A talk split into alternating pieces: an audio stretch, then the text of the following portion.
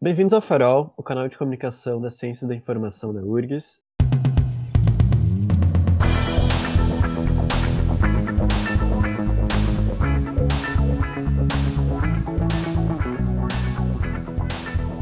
Eu sou Lucas Petri, aluno do curso de Arquivologia, e você hoje é um dos apresentadores desse episódio especial sobre iniciação científica e pesquisa. Conosco hoje a aluna Morgana Bartz, a, o aluno Ares Barbosa e a aluna Gabriela Matia, coincidentemente ou não, são representantes também do Centro Acadêmico de Biblioteconomia, Arquivologia e Museologia.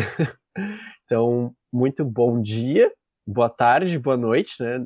Todo mundo pode ouvir em qualquer horário que desejar, achar melhor. Então, deixo para vocês começarem. Primeiro, a Morgana. Uh, bom dia, boa tarde, boa noite. O Lucas mesmo disse. Uh, eu sou a Morgana, sou estudante do quinto semestre de museu, inclusive curso algumas disciplinas com a Gabi até. Tive o prazer de cursar a disciplina com, a, com o Lucas. Pois e... é. Né? Pois é, né? Nada e... a comentar sobre essa disciplina. E hoje eu acho que a ideia segue um pouco uh, sobre falar, versar sobre iniciação científica, experiências, questão de como isso vai, uh, vai fora do meio acadêmico também, entrando no meio acadêmico e como isso é essa rodinha de como. Vou deixar para o Ares e para a Gabi agora, senão eu vou me estender muito. Quem quer ir primeiro? Posso ir. Oi, pessoal. Uh, bom dia, boa tarde, boa noite também. Uh, meu nome é Gabriela Matias, sou estudante de museologia também do quinto, barra sexto, barra alguma coisa. Uh, eu faço, eu iniciei meu projeto de pesquisa junto com a professora Vanessa em setembro agora, então faz pouco tempo. Vamos ver o que, que eu consigo uh, trazer de informação para vocês. Uh, sou, faço parte do Caban e também sou estagiária do Museu de Arte Contemporânea do Rio Grande do Sul. É isso, né? Perfeita e multitarefas. uh, Oi, gente, meu nome é Ares, eu faço Bíblio. Tô também naquela coisa meio confusa entre o quinto e o sexto semestre. Uh, faço parte do Caban também e também. Eu, bah, nunca sei o que eu falo quando vou me apresentar. Tá, eu milito pela União da Juventude Comunista, deixar com essa. ah, e eu fiz uh, duas bolsas de já. Atualmente eu não faço mais, mas foi uma experiência bem interessante, digamos assim. Bem, eu acho que eu tenho que também falar como a minha experiência, assim, só para de apresentação, eu já fui bolsista de três professores de C. acho que bastante gente passou por, por mim, não eu passei pelos professores. Uh, sou do Caban também, represento o curso de arquivologia, faço estágio no Centro Cultural do Érico Veríssimo. E é isso. Vamos dar seguimento a esse, nossa temática desse episódio especial hoje. Morgana, quer seguir com isso? Começar com a nossa pergunta base? Uh, claro, vamos lá. Uh, eu esqueci de apresentar também uma coisa de que eu faço IC há dois anos, na verdade eu faço desde o semestre do curso. Uh, minha bolsa de IC já acabou, seria a modalidade PIBIC, porém eu sigo como voluntário, não consigo desvencilhar aquela coisa de sair do, da saia da mãe, não consigo. então, uh, a gente norteou mais ou menos por três perguntas que não precisam ser respondidas, mas elas meio que vão dar o caminho para a gente conversar sobre. E a primeira eu acho que é meio que a mais essencial, que seria para saber como é que vocês entraram dentro da iniciação científica, o que, que ocasionou esse interesse uh, e qual meio que foi o percurso até isso. Porque muitas vezes, uh, muitas pessoas têm um percurso diferente até chegar nisso. Alguns mais pela questão financeira, outros por curiosidade, outros por razões que às vezes a gente desconhece. Então, quem gostaria de começar? Olha, eu não sei se, se, o meu percurso pode ser considerado um padrão dentro das pessoas que, que fazem C, porque eu demorei bastante tempo para conseguir a bolsa, né? Eu já eu entrei no curso com a intenção de seguir na, na pesquisa, Aliás, o que me interessou pela Bíblia foi a parte de comunicação e eu sabia que eu queria pesquisar sobre isso. E quando eu entrei, eu já comecei com essa vontade, porém, eu tinha muita vergonha, né? Do interior, eu não consigo falar para as pessoas que eu queria fazer isso, então eu meio que uh, não, não colocava, não dizia para as pessoas que eu estava procurando por isso, que eu acho que foi um dos grandes erros que eu cometi e que se eu tivesse falado abertamente, tipo, chegado para os professores e falar, pelo amor de Deus, me dá uma bolsa, talvez eu tivesse uh, conseguido antes. Então, já, já deixo estabelecido que uh, não existe uma fórmula única, mágica de, de conseguir entrar. E se a pessoa demorar para conseguir, tipo, acontece, não, não, se desespere. Às vezes a gente tem que uh, esperar um pouco para conseguir as coisas, né? Uma coisa que, que eu percebi e que eu sempre falo é que a maioria das bolsas, e daí eu tô considerando que o meu público-alvo de quem tá ouvindo isso são pessoas que estão procurando uh, bolsas a maioria das bolsas não é divulgada abertamente, tipo, no site da faculdade, assim, vai todo mundo. Normalmente, pelo que eu vejo, é tudo muito restrito. E o professor divulga, às vezes, uh, ah, para uma turma que ele dá aula, que ele percebe que os alunos são mais, mais engajados, ou uh, divulga só para os alunos mais próximos, assim.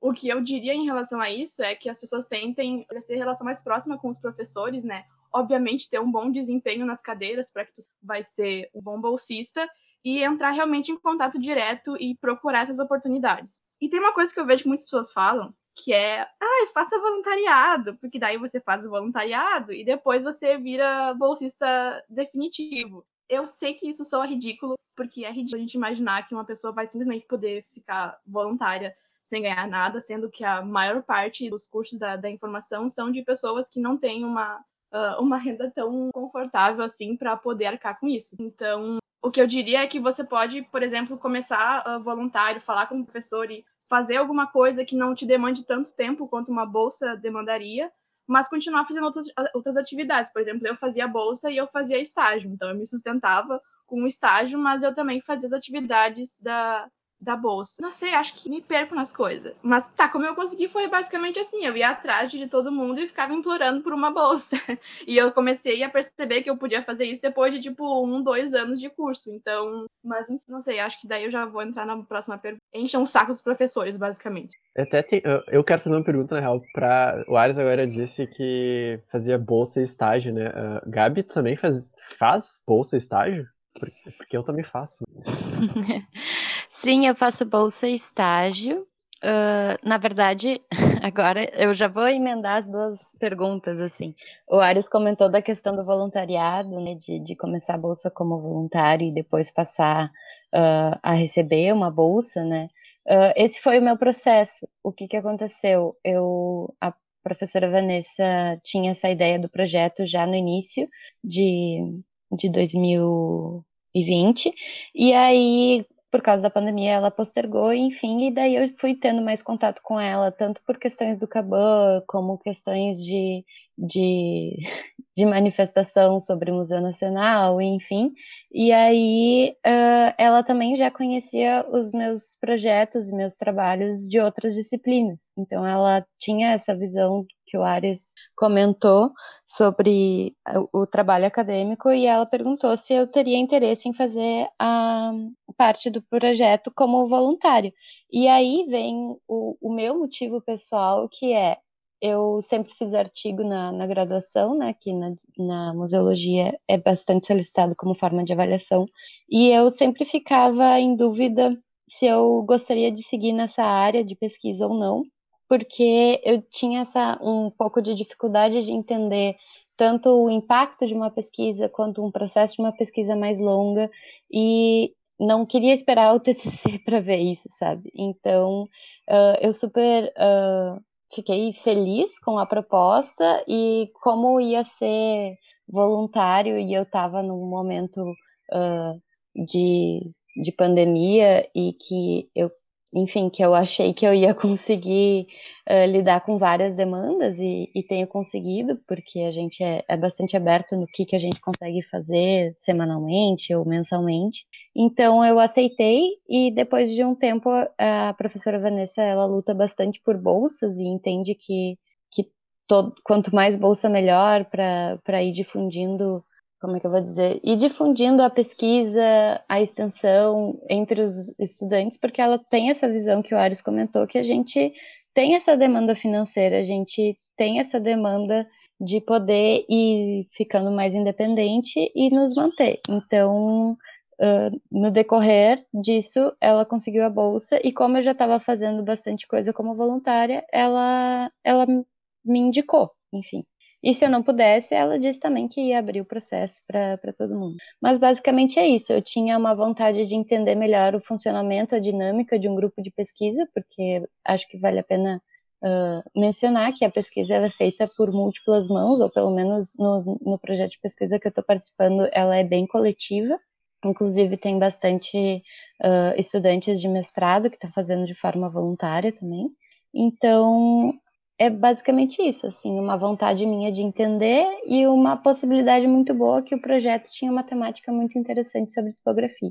E respondendo o Lucas, sim, eu faço as duas, uh, duas atividades, né? E tem sido um pouco complicado manter as, as duas atividades ao mesmo tempo, mas é uma questão de organização e que a gente vai melhorando e se adaptando conforme as demandas, né? Uh, na museologia e na Bíblia, que eu vejo anotações, as bolsas de estágio são baixas. Então, isso meio que uh, impossibilita de só continuar num. E aí também sempre tem essa questão do, de alunos com interesse na pesquisa, só que a bolsa da pesquisa também é muito baixa, ela não tem reajuste há uns bons anos, me parece. Então, isso acaba, isso acaba sendo muito complicado para o estudante que quer seguir na área, com interesse em estudar, com interesse em ver outras coisas, mas daí também tem a questão financeira. Como o Ares apontou, boa parte dos alunos dos nossos cursos não tem uma situação. Então, isso acaba se tornando uma situação muito complexa, muito delicada. Uh, eu, eu, tive que sair, eu vou deixar isso uh, em público, porque eu tive que sair por alguns segundos, assim, para pegar uma entrega e eu acabei perdendo alguma fala. Isso acontece, gravação na pandemia. Queria pedir desculpa aos convidados de hoje. Até parece que eu não conheço uh, todos que estão aqui, né? Mas acontece. a respeito dos estágios e dessa questão da até uma questão de horas, né? Quem, quem faz bolsa, estágio, antes de eu falar sobre a minha, como eu cheguei na pesquisa, né, da, na IC, uh, ah, eu também faço estágio e bolsa, e teoricamente uh, a URGS permite que tu faça, contudo que tu faça estágio não obrigatório, né? Se tu faz estágio obrigatório, tem já um, um pouco de problema, eu acho, na, na hora de fazer pesquisa. Então, uh, né, essas pessoas que fazem um monte de coisa, multitarefa, assim, acabam que assumindo uh, mais coisas, né? Hoje a gente está aqui com os três representantes do Caban, mas tem, participam de projeto de extensão, participam de pesquisa, fazem estágio, tem vida social, eu espero que tenha vida social para o bem da saúde mental. E isso é importante, tá? Não, não fiquem só na, fazendo as coisas da universidade, rindo de nervoso. Mas sobre a respeito da minha, como eu acabei chegando na IC, até isso é um pouco uh, engraçado que o Ares trouxe no início ali que não, não se tem né, divulgado isso por meio de site, por rede social, enfim. Uh, o meu foi. A minha primeira bolsa acabou sendo. Estava lá no site da Fabico, uh, no mural de oportunidades, acho que é assim que se chama ainda. E foi ali que eu acabei chegando à minha primeira IC. Eu fiquei por seis meses, acho, por aí. E não foi na área de arquivologia, foi na área de museologia. Uh, de tanto fazer disciplinas da museu, assim, tipo, fiz com a Morgana, fazia com a Gabi, uh, eu consegui essa bolsa para para a área de museologia. Tive dois professores, os dois primeiros professores que eu tive na área de IC foram em outra área, justamente pelo meu interesse na para museologia, de querer fazer daqui a pouco outra graduação, fazer um mestrado na área. Uh, não que eu não me interesse por arquivologia, mas uh, isso acaba me fazendo pensar sobre o que, que eu quero seguir na minha carreira, né? A gente tem que ter um pouco de consciência sobre uh, o que a gente quer ser. Claro que a, a pandemia chegou e a gente meio que uh, se perdeu totalmente, tá cheio de dúvida. Eu tô, assim, ó, perdido total.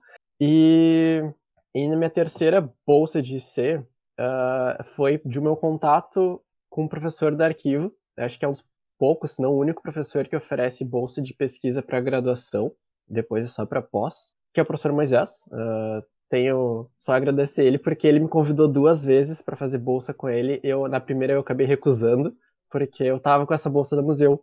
Daí acabei na segunda aceitando e tô agora na, na bolsa de C com da arquivologia no núcleo de arquivamento web e preservação digital.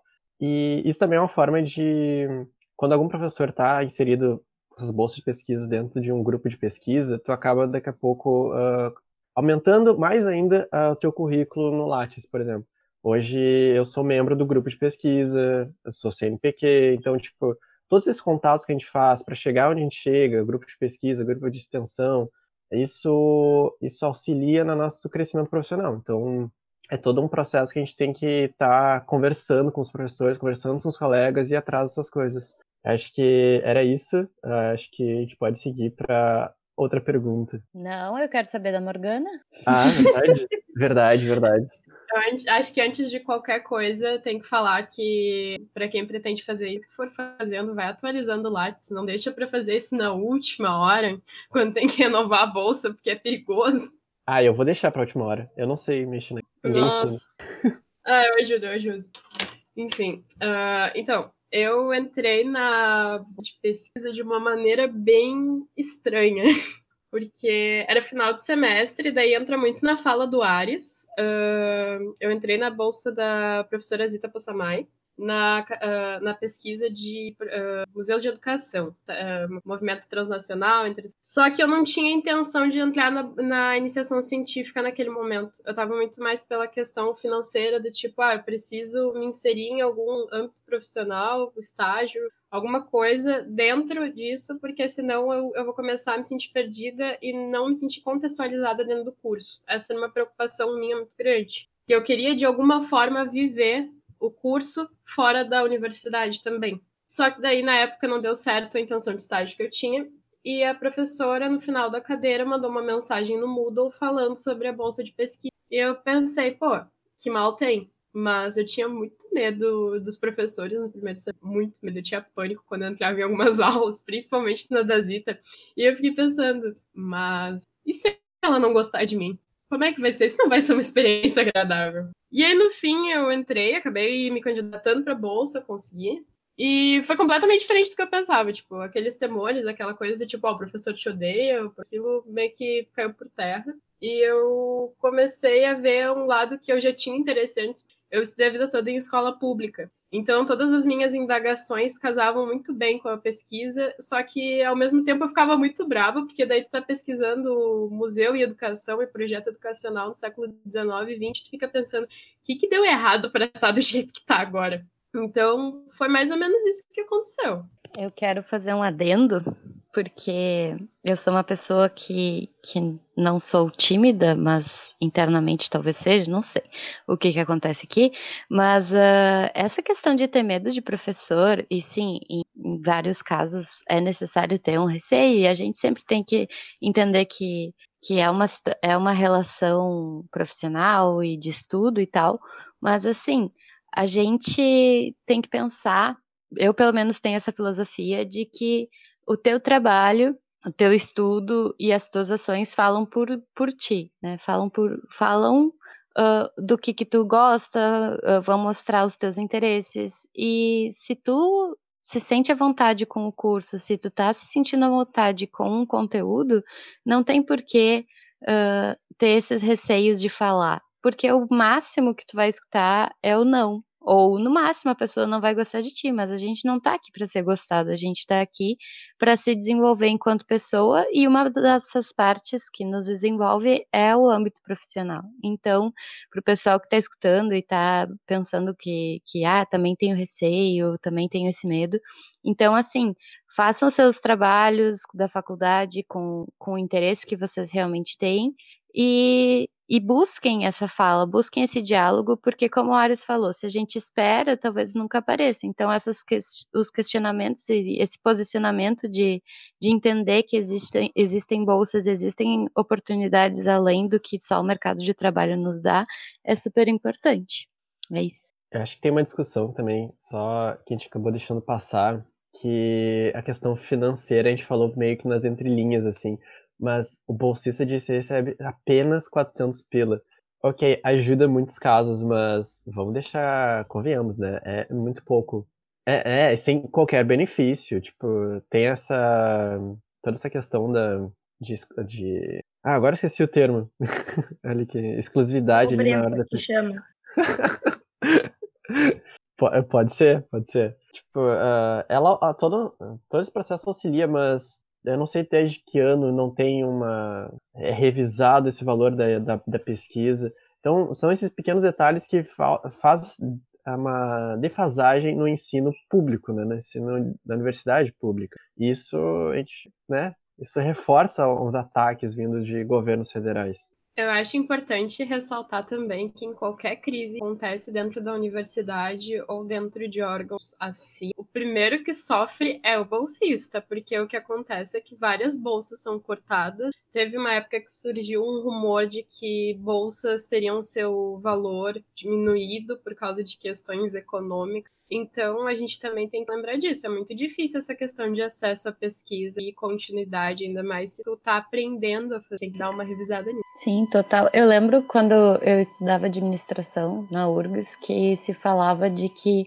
essa, essa não revisão dos valores era o que mantinha o RU barato, porque então era meio que um acordo não revisar as bolsas e não revisar o valor do RU. Só que isso é uma falácia, né? Porque eles foram mudando todo o processo do RU, foram terceirizando, foram fazendo todo esse movimento para baratear e, e, desmantelar, né? Toda a questão trabalhista do, do pessoal do RU. E mesmo assim, as nossas bolsas se mantiveram com 400 reais, sem VT, sem né, vale transporte, sem sei lá, insalubridade para o pessoal da saúde, sem nada, sabe? Então, é, é um ponto super necessário da gente levantar aqui. Né, isso implica no aluno que faz IC fazer estágio, fazer outras atividades. Então, isso também acabaria resultando, durante a pandemia, quem está fazendo todo esse monte de atividade está com uma está sobrecarregado, né, de se imaginar. Então, é, isso afeta diretamente na qualidade de que a gente vai entregar a nossa pesquisa. Então, é, é muitos fatores que é meio deixar de lado para o bolsista, assim, para o estagiário, que às vezes é, é a última que é a última que é, é importante assim na cadeia assim. É, uh, uma coisa também ali que, que a gente esqueceu de comentar é que além desses não benefícios de VT, que são de valores, é não ter direito a férias, uh, não ter uh, direito previsto, como a gente tem a lei do estágio, então responsabilidades que às vezes, dependendo do, do professor, dependendo do projeto, são passadas para os estudantes que na verdade não deveriam, ou enfim, né, tão, não estão de acordo com, com a responsabilidade que um bolsista que está aprendendo, que, como a Morgana comentou, está tá se iniciando, né, na, no âmbito da pesquisa, vai fazer. Nossa, é que. Ai, desculpa, pode Não, falar. pode falar. Não, eu ia dizer que eu acho muito complicado, porque quando a gente pensa no, nesse valor patético que, que os bolsistas recebem, né?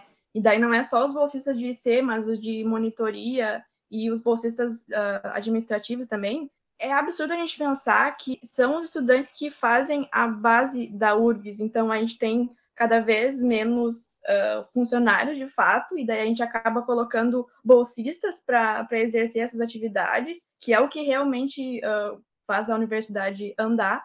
A gente paga eles um valor ridículo, uh, fica uma, uma sobrecarga, que nem, que nem o Lucas falou, que é enorme. E a gente ainda tem vários casos em que esse trabalho não é nem, nem sido, né? Que nem a gente vê muitos bolsistas mencionado que acabam fazendo atividades que não deviam estar tá fazendo, ou que fazem atividades e que no fim o professor não reconhece, por exemplo, a autoria dessa pessoa. Isso é uma questão muito e que muitas vezes professores não entendem o, o quão importante é a atuação desse bolsista e não reconhecem mesmo que aquela pessoa que está iniciando a sua trajetória não é porque é um estudante, não é porque ele tem menos que ele deve ter sua, sua produção uh, menos reconhecida, né? Exato, completamente certa a tua fala, Aris. Muito, a gente precisa ressaltar ela. E também tem a questão de, querendo ou não, essa questão dos valores são reajustados e que muitas vezes a gente acaba se submetendo pela questão da gente precisar de experiência. Eu acho que isso é uma coisa que a universidade cobra muito da gente, que a gente tem que criar experiência e buscar experiência. Também acaba fazendo com que as pessoas percam um pouco o interesse em áreas como uh, pesquisa, porque muitas vezes os alunos acabam não tendo uma boa introdução e aí esses valores desestimulam mais ainda essa procura. Tanto que agora também uh, vem sendo cada vez menos ofertadas bolsas de uh, A gente está começando a perder bolsas como o FAPERGS, a gente já não vê mais tantas bolsas PRAE na área de pesquisa. E isso eu acho que é uma coisa muito alarmante de se notar, porque antes, uh, quando eu iniciei na bolsa de pesquisa, nós tínhamos três bolsistas. E quando eu estava encerrando o meu período, uh, só tinha eu como bolsista, que era na modalidade PIBIC. a FAPERGS e a praia a gente já não tinha mais. Então eu acho que isso é uma coisa muito importante da gente ressaltar e analisar, tipo, por que, que essas bolsas cortadas. E, bom, eu acho que já puxando esse, encerrando esse assunto e puxando a próxima pergunta, eu queria saber mais ou menos como é que foi o trajeto de vocês, como é que está sendo teu, Gabi, dentro da iniciação científica, o que, que vocês tiram disso? O que, que vocês uh, destacam nisso? O que está sendo para vocês? Tá, em relação a, a como foi, nossa, foram tantos altos e baixos.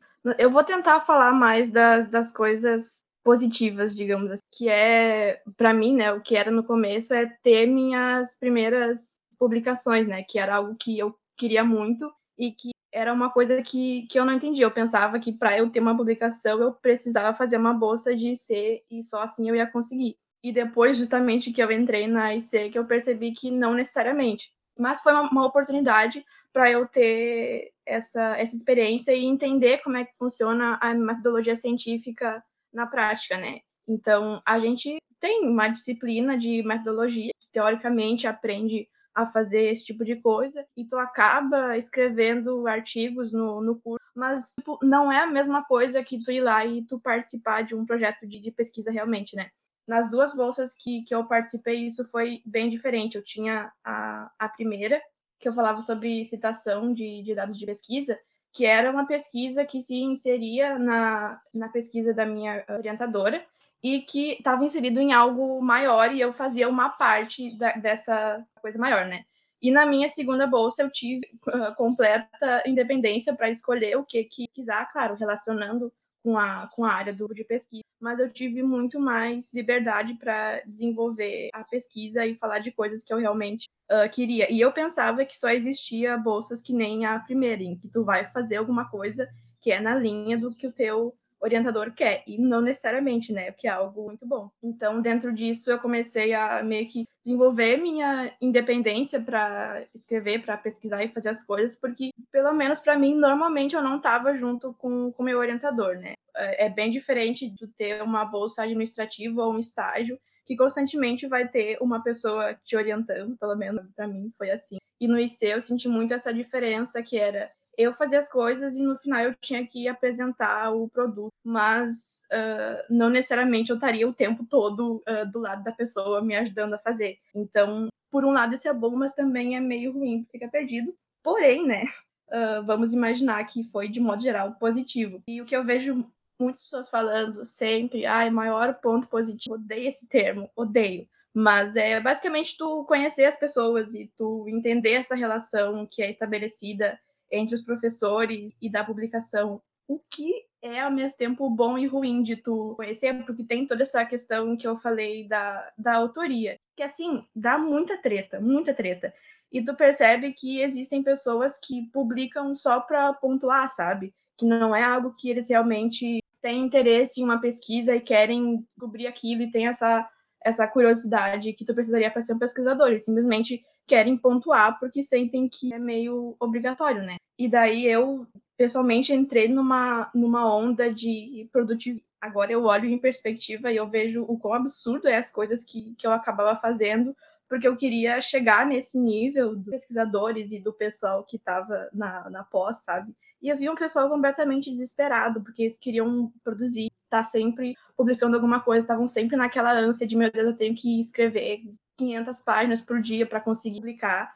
E, mano, eu, eu cheguei num ponto que eu ficava na, na Fabico, nossa faculdade, até de noite e eu cheguei a ficar preso lá dentro. Aí era tipo 11 da noite, a Fabico tava fechada e daí o guarda que ficava lá, ele não tava no prédio, ele tava tipo fazendo a ronda. Daí eu tive que esperar ele fazer toda a volta no, no completo pânico de ficar trancado porque eu tava tentando terminar a desgraça de um artigo para eu publicar. Então, de modo geral, foi positivo, né? Uh, tentando somar a imagem das coisas, mas eu acho que a gente tem que tomar um cuidado para que isso não se torne algo grande demais pra gente, sabe? Então, por mais que eu tenha aguentado isso, talvez não tenha levado da, da forma ideal, e eu recomendo que as pessoas tenham mais uma consciência de que vocês não precisam entrar nessa onda de produtivismo fazer as coisas, sabe? Que vai ser mais ideal. Que tu não precisa ficar se comparando com pessoas que uh, no mestrado, no, no, doutorado, e que estão vivendo um contexto completamente diferente, que estão voltadas só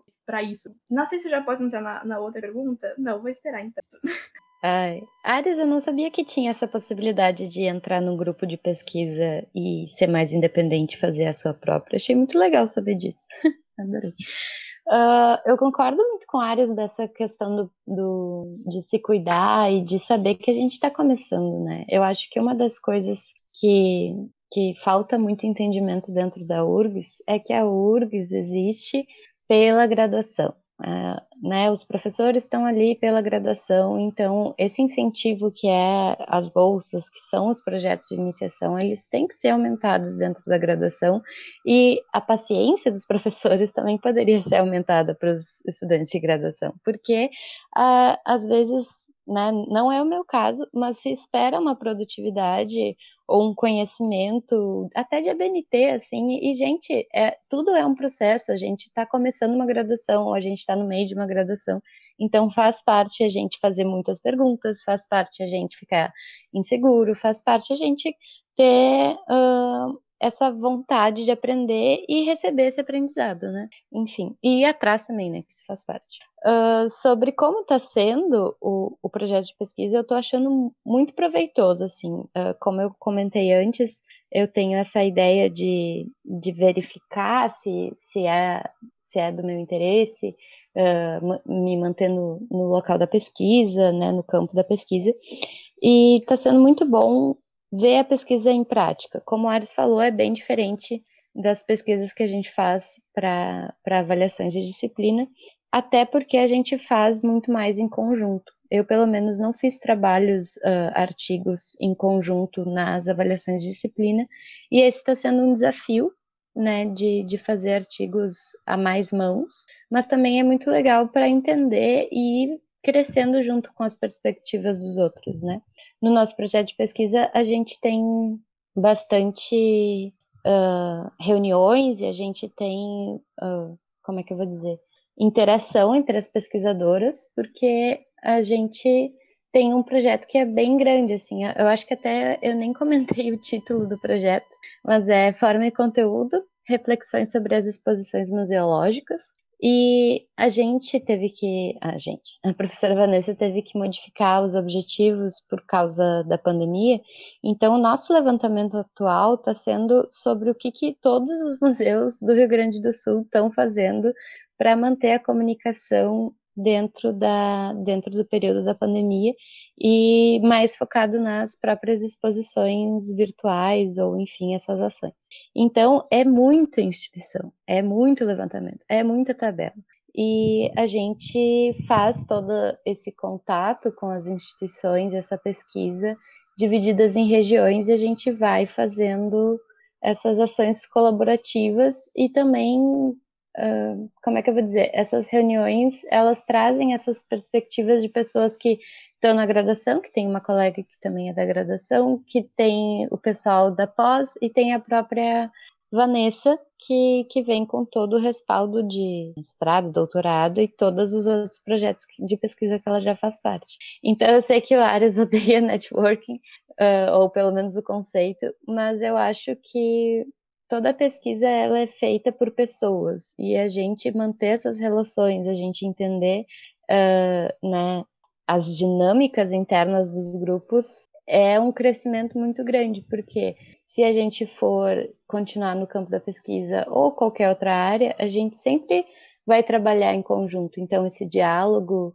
e essas diferentes ações e diferentes formas e metodologias, elas são super interessantes de se ver na prática. Uma outra questão que eu acho muito produtiva e, interessante é o ver a pesquisa sendo feita e ver tanto aqu aquela questão que a gente sempre fala de não ser neutra, né? A gente tem que fazer decisões e cortes, quanto a pesquisa ir modificando no decorrer do tempo. Porque eu, pelo menos antes de de entrar, e enfim, eu sempre achava que a pesquisa fosse muito estática e com o objetivo sempre pronto, sempre já pensado desde o início e meio que imutável, assim, ter que se agarrar ao projeto e ir até o final. E a gente vê que isso é uma falácia, né? Que a gente, a cada nova descoberta, a gente traz novos questionamentos e daí isso vai direcionando a pesquisa, o que é maravilhoso e mostra também que, que ela é muito diversa. Enquanto eu ouvi o Ares, a Gabi, eu tava pensando o que, que eu ia falar aqui, porque eu tô, eu vou completar um mês, um mês não, um ano de, de IC agora em dezembro. Eu entrei exatamente no meu aniversário né, no IC. Foi um baita de um presente. Só que eu fui muito afetado pela pandemia. Tipo, muito mesmo, assim. Quando. O objetivo da pesquisa, assim, quando eu entrei, ele tava bem livre. Eu podia direcionar, assim, a, a temática que eu queria pesquisar de acordo com o grupo de pesquisa. No caso, arquivamento da web e preservação digital. Porém, veio a pandemia.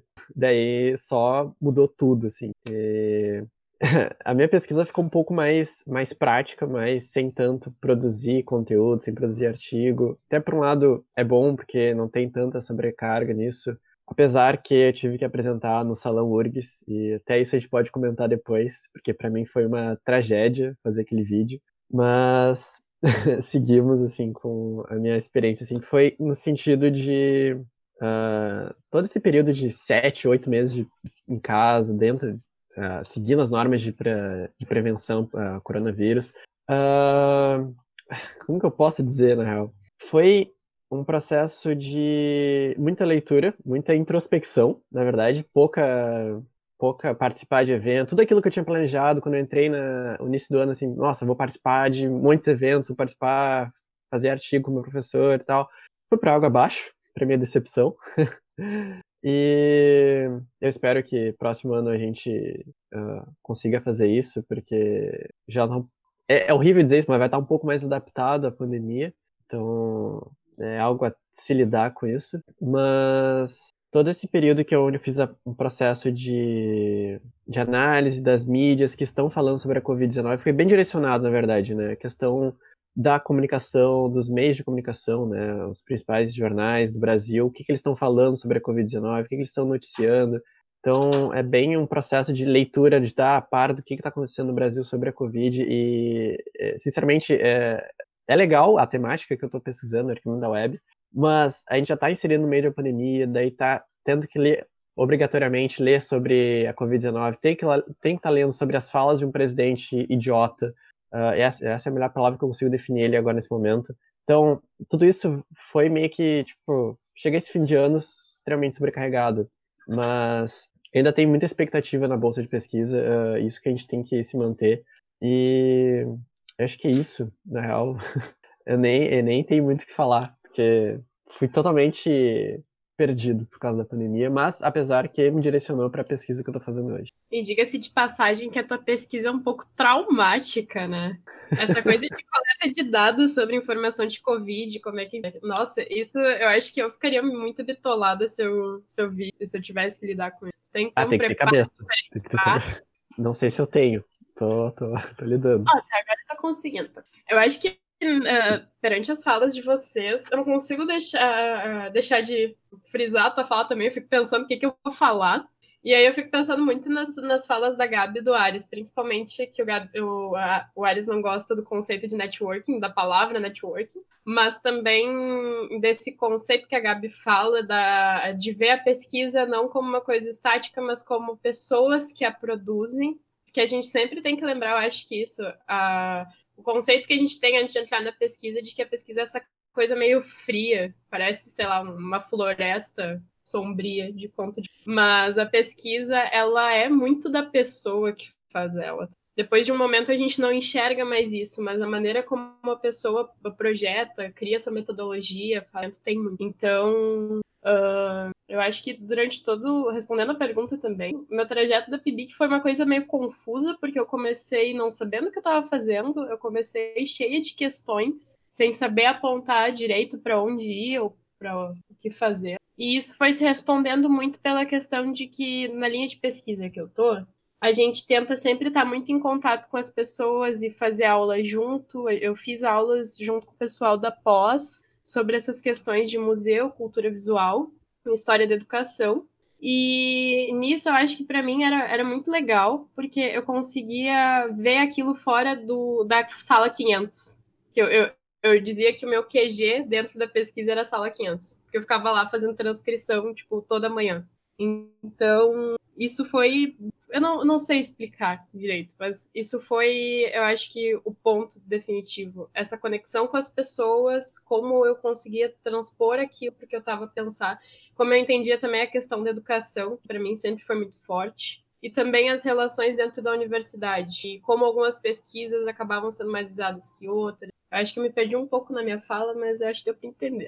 Então, alguém tem mais alguma coisa a adicionar antes da gente ir para a próxima pergunta? A última pergunta, a pergunta que agora a gente tem que polemizar, por favor. Eu peço por isso, eu imploro por isso. É, como é que a PIBIC modificou vocês de compreensão de cotidiano, de mundo, problemáticas à volta? Isso não tange só a universidade, isso com vocês como pessoa e todo, todo o resto. Ares? Oi. Tá, vamos, vamos reclamar então.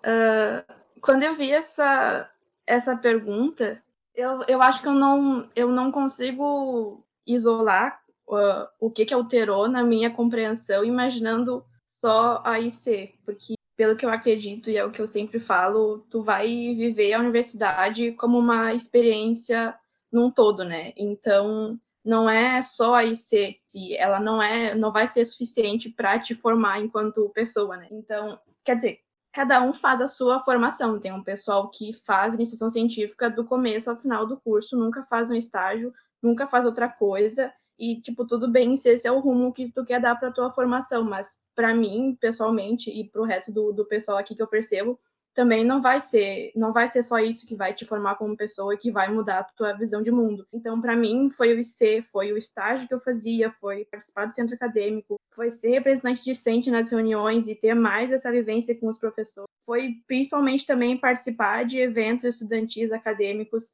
conhecer pessoas do, do Brasil inteiro e poder ver como é que como é que a pesquisa e como é que a nossa área se desenvolve, tipo, em diversos lugares. E também foi obviamente, jogar sinuca na Fabico, porque boa parte da, da interação é isso também. Então, eu não consigo imaginar a minha experiência e pensar como que isso me. Obviamente que me mudou muito, porque, poxa, eu morava no interior, numa cidade com menos de 10 mil habitantes, e daí eu me mudei para Porto Alegre só para fazer o curso e se tornou um foco central na minha vida. Então, óbvio que todas essas experiências que eu passei por estar numa, numa idade, né, obviamente, que tá uh, te formando ainda como, como pessoa, ajudou muito a perceber essas coisas e também coisas boas e coisas ruins, né? Como eu já falei, perceber que a gente muitas vezes vai estar num ninho de cobras ali dentro da universidade e todo mundo querendo se botar e querendo ser mais produtivo e querer mostrar o quanto que produz. E nisso eu fico muito feliz que o Lucas tenha, tenha pontuado isso, porque para mim também foi está sendo muito difícil relacionar essa questão durante a, a pandemia, porque assim, simplesmente não. Uh,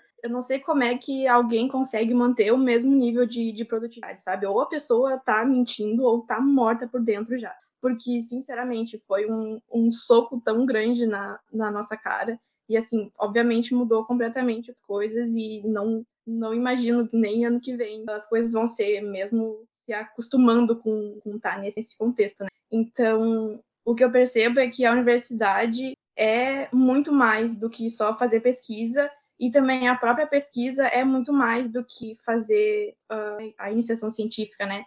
E algo que me deixa muito feliz é que dentro da ciência da informação, especialmente, a gente tem muita possibilidade de, de coisa para fazer. Isso é algo que eu não tinha a menor ideia quando eu entrei no Mano, eu quero fazer iniciação científica, falar sobre comunicação científica.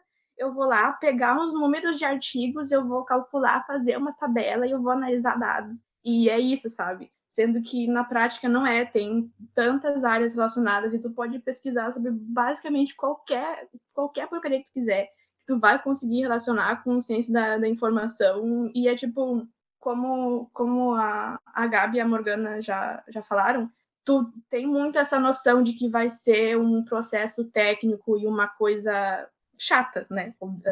Falando mais diretamente, mas é um processo criativo como qualquer outro, sabe? E é tu ter aquela uh, curiosidade sobre algum assunto, tu buscar aquilo e tu vai criar algo em cima disso. Não é só um processo robótico, ler um monte de coisa e depois tu vai vomitar uma teoria num documento. Então, eu acho que isso mudou muito minha percepção do que que é universidade, do que que é tu estar tá nesse espaço e tu buscar uma formação que é completa, que não é só tu fazer pesquisa dentro da universidade, é também tu fazer pesquisa para fora, tu fazer extensão e tu fazer estágios e realmente relacionar com, com toda essa comunidade que está em volta, né? E não só não só viver dentro da bem clichê, né? Não só viver dentro das, da, dos muros da universidade.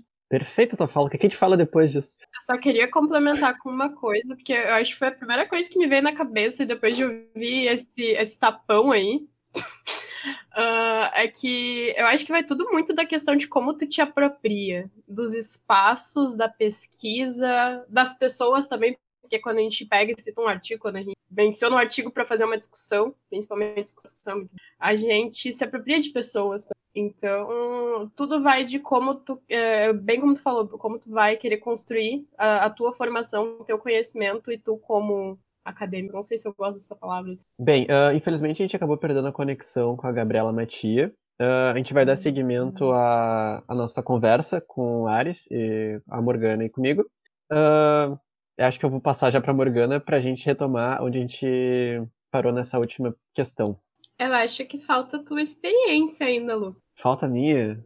Eu nem lembro qual, qual, é a pergunta. Já até. É, como, é que, uh, como é que isso influenciou dentro da ação, experiência, no cotidiano, tua visão de mundo? Isso pode ser tanto dentro ou fora da universidade. Ok. Então, eu acho que o Ares, meio que na hora que respondeu, falou por mim, falou pela Gabi também um pouco. Uh, eu vou mais ou menos com, como foi falado. Uh, acho que participar do centro acadêmico é muito mais importante do que fazer uma iniciação científica para uh, ter essa participação, ter esse envolvimento com a universidade. Até, inclusive, deixar deixa que os alunos que estiverem ouvindo isso entrem no centro acadêmico, é importante essa participação decente. Ser um multitarefa, às vezes também parece ruim por causa da sobrecarga, mas acaba sendo bom eu sou, eu sou contra essa ideia de fazer só uma atividade durante toda a graduação. Uh, eu fiz alguns estágios, fiz bolsa administrativa, fiz IC, faço extensão, estou no centro acadêmico. Uh, acho que fazer tudo de, de, tudo um pouco, assim, tu consegue ter um geral, assim, do que acontece na universidade, com quem tu vai conversar, com quem tu vai se interar, uh, sobre o que, que é importante, não só para ti, mas também uma, uma noção do que, que é bom para tua turma, para teus colegas, para o teu curso às vezes os nossos cursos parecem um pouco uma ciência dura, assim, então muita gente acaba entrando só para fazer concurso e né, mas não é só isso, né? Não é só a questão do concurso, não é só a questão técnica, tem muito lado social que a gente aprende uh, na prática, assim, dentro do centro acadêmico, dentro da pesquisa, principalmente dentro da extensão, né? Hoje nosso reitor ele quer juntar pesquisa e extensão, esse, um, um dos vários erros que ele está cometendo aí na, nesse pequeno período que ele já está como reitor, mas uh, isso minha experiência mais ampla, né? Mais no sentido da pesquisa, assim, uh, eu já até mencionei antes, uh, todo esse período lendo muito sobre a Covid-19, tu tem uma percepção do que do que está acontecendo no Brasil, de ter um pouco mais de sensibilidade e, e compreensão com uma questão social, questão psicológica, questão histórica, uh, questão da educação, que é muito sucateada do nosso Brasil, então, tudo isso a gente tem que levar em consideração e a gente consegue isso através de várias experiências. Então, a gente não fica centrado em só uma coisa. Não desmerecendo quem faz isso, né? Mas, uh, mas depois do mas, tudo vira errado, né? O que eu falei antes. Mas, porém, essa é a minha forma de vivenciar a universidade, de me preparar para essa esse mar de dúvidas que a gente tem, porque a gente vai aprendendo conforme tudo que a gente vai aprendendo, a gente vai gerando o que a gente é para a universidade. Eu, eu tava pensando aqui nesse tempo todo que a gente tava sentindo falta da Gabi, querendo que ela voltasse, que a gente já falou um pouco sobre isso, que é uma, uma questão que, obviamente, né, como já falei, não só a IC, mas toda essa experiência da universidade fez eu mudar a minha percepção de quem são os professores, sabe? E de quem são essas pessoas que teoricamente estão num nível superior a mim, né, superior entre aspas, e que quando eu entrei na, na universidade eu tinha muito essa outro mundo, a realidade deles é completamente diferente e eu nunca vou chegar nesse patamar, sabe? E com o tempo eu fui percebendo, principalmente mais com a representação decente do que a IC até, mas a IC que é de perceber que eles meio que também são seres humanos, por incrível que pareça. E não é porque eles estão nesse nível superior que a gente não, não pode levar certas questões uh, ah, para eles, né? E eu passei por muitas coisas na, na IC que agora eu, eu olho e eu percebo que deixei passar coisas que eu não devia passado e certos abusos que eu não precisava ter, ter aceitado e que eu deixei passar porque eu entendia nessas pessoas alguém que estava num nível superior ao qual eu precisava apenas uh, aceitar todas as ordens e, e, fazer o que era. E para quem está começando na IC ou para quem quer começar em algum momento, não, não façam isso. Saibam que esse é um espaço que vocês têm que uh, empoderar, por mais uh, termo liberal que seja isso, se empoderar desse espaço e perceber que vocês merecem estar tá lá e que vocês não são menos só porque estão na graduação ou num nível e realmente conseguir se, se impor nesses espaços, que é algo que não vai acontecer imediatamente. Para mim, só estou conseguindo agora, talvez por causa do Eric, fazer uh, atividades à distância, que tem meio que uma, uma separação da vida real, um pouco, pelo menos para mim tem um pouco disso. Não sei, acho que a Gabi depois no áudio dela pode falar sobre isso, porque eu acho que ela sente isso também. Oi, pessoal. Voltei por áudio agora, porque, né, questões de internet sempre acontecem em, em reuniões, em eventos online e também em gravação de podcast. Desculpem por isso, mas vou tentar responder e depois o pessoal faz a edição sobre a pergunta de como que o PIBIC, né, a Bolsa de Iniciação Científica mudou meu cotidiano. Eu concordo muito com a Ares sobre a gente ser muito mais complexo, né? E não dá muito para dividir uh, as questões, né? Todos os nossos aspectos para conseguir entender o que que modificou.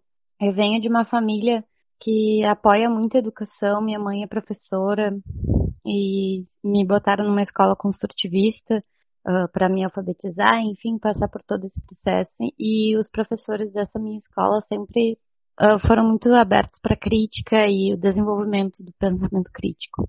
Então, acho que isso influencia muito a minha abertura para novas experiências. E acho que a minha construção é muito conhecer as diferentes possibilidades de ensino e, de, e, e profissional e também entender essas diferentes possibilidades de que os outros têm, né? Então, acho que a museologia tem toda uma base teórica importante, a museografia, que seria a museologia na na prática, ela nos mostra todo um lado. E nós vivendo no Brasil e, enfim, em Porto Alegre, que não é o centro cultural, assim, né, não faz parte do circuito cultural principal, assim, eixo Rio-São Paulo, a gente tem uma dificuldade muito grande em, em financiamento, em questão de recursos humanos, recursos financeiros para as instituições museológicas. E eu acho que desse, dessa bolsa que eu estou participando, esse levantamento que a gente está fazendo sobre as instituições do Rio Grande do Sul me ampliaram sobre o que está acontecendo no campo museológico aqui do estado, sabe? Do interior também, porque eu sou de Santa Rosa, mas eu não conheço os museus daqui. Enfim, eu não também não, não, não costumo viajar para cidades pequenas do interior ou cidades maiores do interior. E, e, isso é uma das coisas que acho que falta a gente no curso mesmo conhecer e a, e a pesquisa tem modificado bastante. Como o Lucas comentou, ou vai comentar, porque agora não me lembro da ordem da, do, do que, que o pessoal foi comentando sobre a pandemia, essa perspectiva também de entender que não são só museus mais uh, consolidados que estão fazendo ações para manter a comunicação com o público. Então, conhecer essas outras essas outras perspectivas me movem muito, sabe? E entender que tem pessoal lutando pela cultura, lutando pela memória dentro do Rio Grande do Sul também, sabe? Outros projetos de museus comunitários, museus que são já de consolidados e tradicionais que estão tendo uma nova roupagem, porque está entrando mais pessoal da museologia, mais pessoal da história, mais pessoal da antropologia. Então isso dá um gás, sabe? É, é muito, muito positivo conhecer novas possibilidades.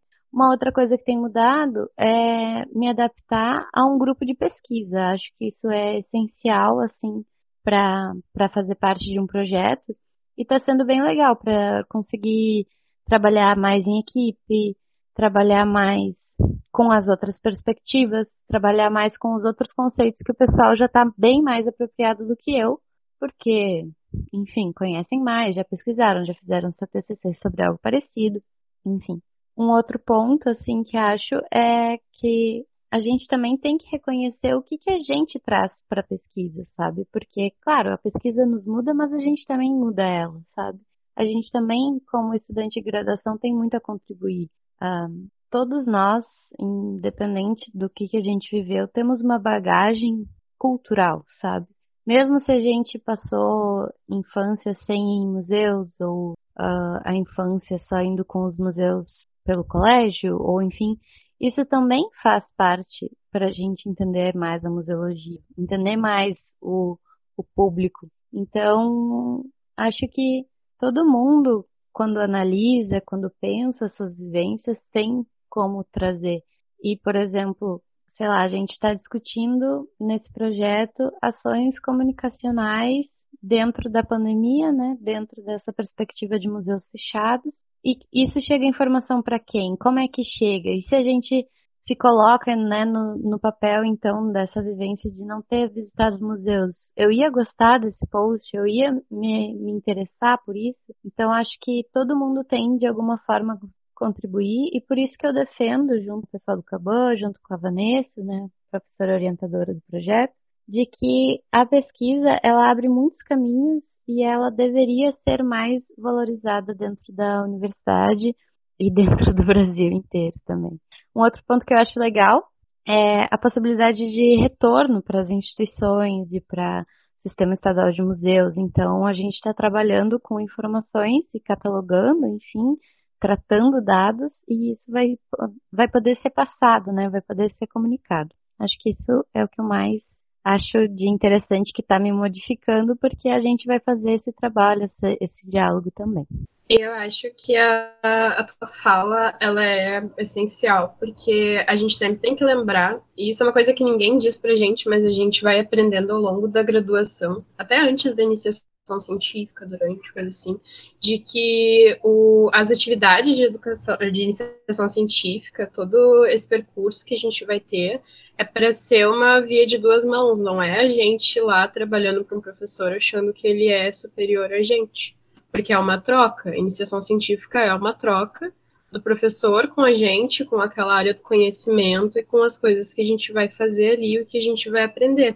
Só tem que ser uma experiência ruim se a gente não se identifica com a área, porque daí não, não vai fluir o trabalho. Mas fora isso, não deveria acontecer esse tipo de coisa, esses abusos, e que são coisas muito relatadas. Se a gente pesquisa na internet mais a fundo, a gente acha depoimentos de pessoas que tiveram péssimas situações em iniciações científicas, em grupos de pesquisa, por causa de abusos. Então é algo que quem vai começar ou quem tem interesse tem sempre que ter em mente.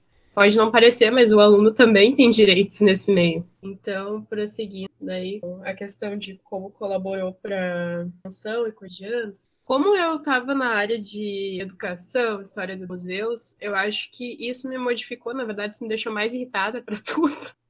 Porque eu estudava muito sobre projetos educacionais e projetos de museus escolares e projetos de educação, e eu constantemente ficava me perguntando, e até uh, me perguntando, e até hoje eu me pergunto o porquê que nossa educação pública está tão jogada como está hoje, por que, que não tem importância, visto que o projeto inicial Brasil República era ter reformas na educação, que a educação salvava, que inovações, e o que, que deu errado. E até hoje eu acho que isso contribuiu para me deixar mais irritada e querer mais mudança, e até ficar olhando toda essa situação. É, bem como a disse. Então, eu acho que a, também tem todas essas questões de que daí também envolvimento com Raban, cidade, uh, extensão, recentemente, né? tudo isso modifica o aluno e só a iniciação científica, isso é muito importante falar, só a iniciação científica ela não te muda, mas todo esse mecanismo dentro da universidade. E ficar com o pessoal do Caban também, jogar sinuca também, isso é importante. Uh, pegar e dividir farofa na Rio também. Isso é muito, muito importante para ti aprender as premissas do socialismo, né, gente? Enfim, eu acho que no mais é isso. Eu acho que deu essa visão, deu essa contribuição de achar de que tem que ter mais bolsa de pesquisa. Quem não quiser, não faz, mas quem quiser, faça, porque querendo ou não é uma parte essencial, porque não existe educação sem pesquisa também lembrar disso, conhecer. Eu acho que no mais essa é a minha fala. Né? A gente não é, a gente não é um robozinho que tem que aceitar tudo de dos nossos orientadores, nossos professores. A gente tem que saber socializar tem que estar presente nas diversas instâncias da universidade, nossos colegas e né, a universidade às vezes coloca como o ensino acima de todos e acaba meio que esquecendo que é um tripé, né? Então envolve pesquisa, envolve extensão. Então tudo isso tem que estar uh, dentro de, um, de uma caixinha assim para a gente trabalhar e, e, e gerar um, um, nosso profissional que a gente vai sair da graduação, que pode ir para a área, uh, área privada, área pública, ou vai seguir na área acadêmica, tem que ser o melhor possível para justamente não uh, perpetuar essa, essa forma de ensinar, de se colocar acima de alguém, acima da, do aluno da graduação. Então, a gente tem que, tem que aprender um pouquinho mais com quem está na graduação, quem está começando também, porque às vezes a gente não tem o que ensinar, mas a gente tem como ensinar a ser um pouco mais empático, que é uma palavrinha que surgiu bastante nesse período de pandemia. Uh, eu acho que a gente vai encerrando. Uh, a Gabi, eu, reforçando, a, gente, a Gabi vai nos mandar o áudio com as considerações dela. Uh, eu queria agradecer, então, o Ares, a Morgana, que ela está fazendo essa, esse episódio especial hoje para uma disciplina dela. Até qual. Me ajudar qual é o nome da disciplina, Morgana? a disciplina é de geologia no mundo contemporâneo, com a Carol Geomi. Então, é. meio que surgiu pela questão do artigo, que daí é tudo englobado dentro das temáticas, então achei bem pertinente o momento, Covid, pesquisa, desmantelamento da universidade, todas essas questões, e também porque acho interessante ouvir uma parte, cada parte do departamento, para ver como essas experiências se cruzam de cada um. Perfeito.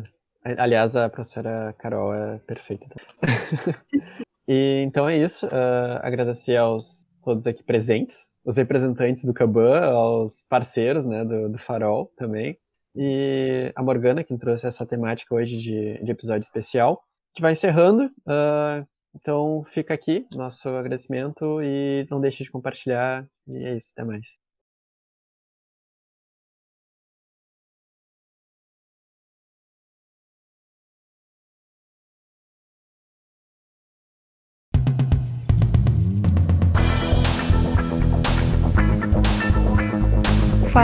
Iniciativa do Departamento de Ciência da Informação e do Centro Acadêmico de Biblioteconomia, Arquivologia e Museologia da Universidade Federal do Rio Grande do Sul. Você nos encontra em nosso site urgs.br/farol, no Instagram como farolci.urgs e no Twitter como farolci_urgs. Para sugerir temas e convidados, envie um e-mail para farol.urgs.br. URGS escreve UFRGS.